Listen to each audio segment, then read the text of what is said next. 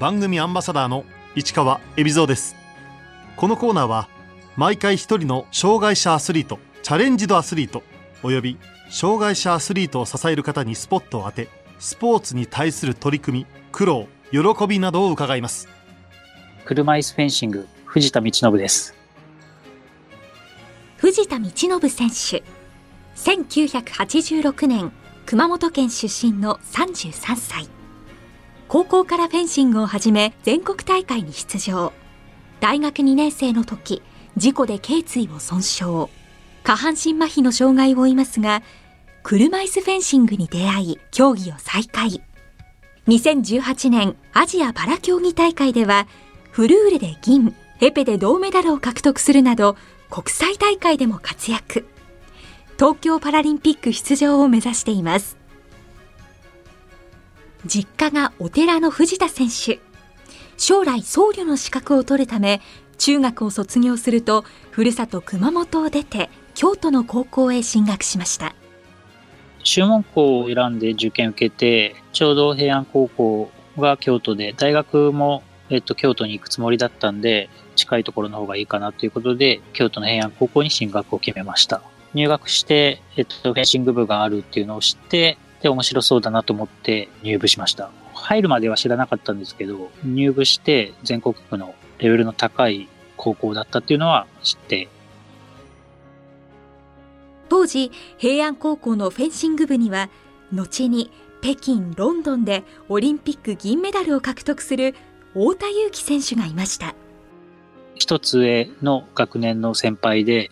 えっと、もうその時から全国優勝されててまだオリンピックを目指されてる段階で始めた時からも日本代表クラスの先輩と一緒にこう練習できるという環境はすごくありがたかったですね。ところが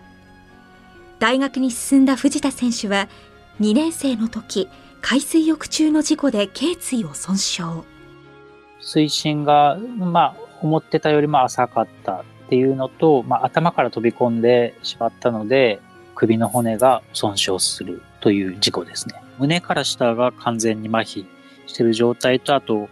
上肢にも麻痺が残って右手の握力がもう全くなくてゼロで、左手の握力もだいぶ半分ぐらい弱くなってて、15ぐらいですかね、握力で言うと。日常生活でも自由が利かなくなり、自暴自棄になりかけた藤田選手。そんな時、見舞いに訪れた高校の先輩、太田祐樹選手の言葉が藤田選手の人生を変えました。入院して手術して治るかどうかわからないという状況で、まあ、目標も何もない状態で、まあ、何もやる気が起きない病室で落ち込んでる時期が一時あったんですけど、その時にまあ高校の先輩である、太田さんにお見舞いに来てもらった時に退院したら車椅子フェンシングをして、そしてまあパラリンピックを目指せというふうに言ってくださり、その時にも目標を掲げました。車椅子でフェンシングをもう一度始めるため、藤田選手は必死でリハビリ生活に取り組みました体を動かす感覚が戻ってきた藤田選手は早速車椅子フェンシングを体験してみました全くこう自分のイメージに体を動かせなかったりとかフェンシングの剣が重たくて腕が上がらないっていう状態だったのでまずはこう筋力トレーニングの意味も含めてまあ、いろんなスポーツにチャレンジしてみようということで、まあ、車椅子テニス、プールに行って泳いでみたりとか、トレーニングジムに行ってダンベル上げたりとか、そういうのを結構最初の頃はやってました。また、フェンシングができるなら、どんな練習も厭わない。藤田選手の心に再び生きる希望が湧いてきました。車椅子フェンシングは通常のフェンシングとどんなところが違うんでしょう？下肢に麻痺がある選手、車椅子の選手が基本的にやるスポーツなので、車椅子をピストという台に固定して、で上半身だけでこうフェンシングをする。ルールは基本的には変わらないですね。車椅子を完全にお互い、相手選手も自分選手も固定してるので、上半身の前後の動きと剣のやり取りだけでこう勝負をするっていうスポーツです。車椅子フェンシングにも通常のフェンシング同様、フルーレ、エペ、サーブルの3種目があります。普通のフェンシングの場合はエペっていう種目が有効面が全身、頭、マスクから、えっと、足先、あと腕の手も有効になるので、健常者の場合は足先とかまで狙うんですけど、車椅子の場合は、車椅子が固定されているので、まあ、お腹から下は無効面になって、上半身だけの有効面で戦います。そこだけ、えっと、健常者とは違う部分ですね。フルーレはですね、攻撃権っていうものがありまして、自分が攻撃権を持った時に、こう攻撃を仕掛けてつくと、まあ、ポイントになるで、攻撃権がない時には、相手の攻撃権を奪うために相手の剣を叩いたり、相手に攻撃動作を終わらせたりっていう駆け引きがあります。事故前はエペをメインに戦っていた藤田選手。車椅子フェンシングではメイン種目をフルーレに変えました。ルール的に身長が高かったりとかした方がやっぱり圧倒的に有利あとはまあパワーであるとかがないとなかなか難しい不利な種目になるので、やっぱり海外選手にこう身長差であったりとか、あと上司にも麻痺が残ってる僕の場合は、すごくこうエペの剣がフルーレの剣よりも重たくて、こうなかなか触れないっていうところでフルーレに転向しました。頸椎損傷の影響は上半身にも及び、き手の右の握力がなくなってしまい、剣を持つにも工夫が必要でした。最初は右が握力がゼロで握れなかったので左でやってたんですけれども、剣を扱わない後ろの手のこう必要性というか重要性にもやっていくうちに気づいて、右にまた戻して、右はえっと、テープで剣をしっかり固定した状態で、で、左手で握力のある方で体を支えるっていう風に戦っています。車椅子フェンシングならではの駆け引きもあります。審判に与える印象も車椅子フェンシングでは非常に重要なんだそうです。エペの場合は、もうとにかく相手より先について、えっと、ランプがついた方がポイントになるので、えっと、ミスもないんですけれども、フルーレの場合は、同時にランプもつくこともたくさんありますし、最終的にこう、どっちが攻撃権を持って攻撃を仕掛けたかっていうのが審判の判断になります。なので、審判を味方につけるようなジェスチャー、試合運びっていうのが重要になってきます。競技人口が国内ではまだ少ない車椅子フェンシング。国内で大会が行われるようになったのも最近のことです。腕を磨くためには海外に出て国際試合を戦わなければなりませんでした。最初の出場した2010年のアジアパラの時はもう全く車椅子フェンシングがどういうものかっていうのもわからなかったんで、こう戦い方であるとか、まあ、世界のレベルとかをこう初めて体感しました。2010年の杭州アジアパラの時は、まあ、一勝はしたんですけれど予選プール敗退で終わりました。海外への遠征費はどう工面したんでしょう？アジアパラの場合は、まあ、国が全て工面してくれるんですけれども、まあ、ワールドカップであるとか、普段の国際大会の場合は、全て実費で出して出場してました。国際大会の場合は、最初の頃は僕、選手一人で出場してたので、付き添いスタッフが一人、やっぱり車椅子なので、こう荷物も多いですし、必要なので、最初はスタッフの方もいなかったので、こう、身内の人にこう一緒に帯同してもらって、サポートしてもらって、試合に出てました。はじめは世界の厚い壁の前に跳ね返されていた藤田選手。パラリンピック出場に向けて手応えをつかんだ大会は？最初2010年から最初の5年間ぐらいはもう全く試合に勝てない状態が続いて実力差はあったんですけど2020年の東京パラリンピックの開催が決まって、それからすごく、選手も増えて、コーチも充実して、練習環境も整ってきて、会社からのこうサポートも受けれるようになって、そこがあの世界と渡り合えるためのこの、まあ、本当にスタートラインだったなっていうふうに感じますね。それから実力も格段に上がって、手応えをつかんだなって思うのは、2018年の2月のハンガリーのワールドカップで、ベスト8に入った時、その時自分の車椅子フェンシングのこうスタイルというものがだんだんこう見えてきたなっていうふうにすごく手応えをつかんだ大会でした。藤田選手が世界で戦うために磨いた持ち味、スタイルは？最初の頃は海外の体の大きな選手にパワーに対してやっぱりこうパワーで対抗してた部分もあったんですけれども、どうしてもこう僕の場合はこう障害が重たいんで、相手と同じ土俵で全く歯が立たない。ところで、僕はカテゴリー B というこう状態の重たいクラスなんですけれども、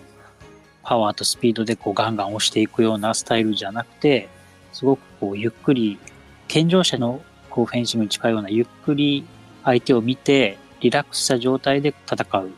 そこも、あの、健常者の今までの経験っていうものがすごく生きてますね。もうとにかく自分のペースでゆっくり攻めて相手をこう翻弄するっていうのが僕の得意な武器になってます。2016年のリオパラリンピック。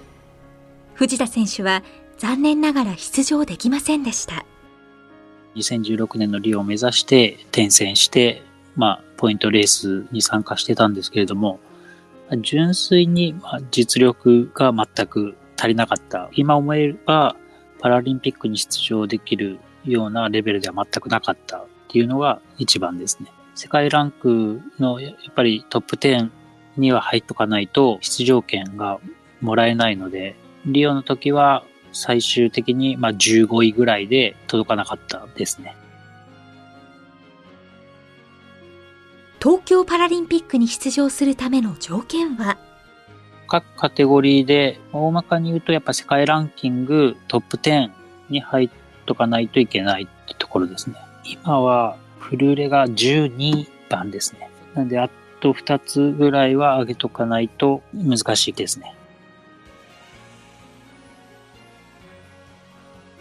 来年に延期となった東京パラリンピック。藤田選手はどう受け止めているんでしょう ?1 年延期になって、で、先行の試合も2試合現時点で中止で、1年伸びたことによって僕は、あの、1年間またトレーニングして強くなれる時間がいただけたなっていうふうにポジティブに捉えてます。正直なところ今年の8月開催だったら、まだまだこうメダルを狙える実力ではないなっていうふうに自分の中であったので、この1年間を世界のトップと戦える実力をつけるためのこういい時間だなというふうに考えてます。現在新型コロナウイルスの影響でアスリートたちの練習環境にも大きな影響が出ています。普段の、えっと、練習環境は、えっと、ナショナルトレーニングセンターで月曜日から金曜日までコーチと練習してました。今はナショナルトレーニングセンターも閉鎖となって、え自宅での筋力トレーニングであったりとか、ランニングしたりっていうのが中心になって、で、世界中の車椅子フェンシャーたちが、まあ、自宅待機という状況になってて、みんなでオンラインでトレーニングをしようなんて言って、こう定期的にやったりしてますね。今よく使われている、こう、 Zoom で、結構あの、誘ってくれるのが、こう、ギリシャのコーチが一緒にやろうよっていうふうに誘ってくれて、いろんな国の選手をこう集めて、じゃあ来週の何時からやるよっていうふうに教えてくれて、こう、いろんなこうフェンシングの動作であったりとか、トレーニングをお手本しながらみんながそれを真似してやるっていうのを定期的にやってます。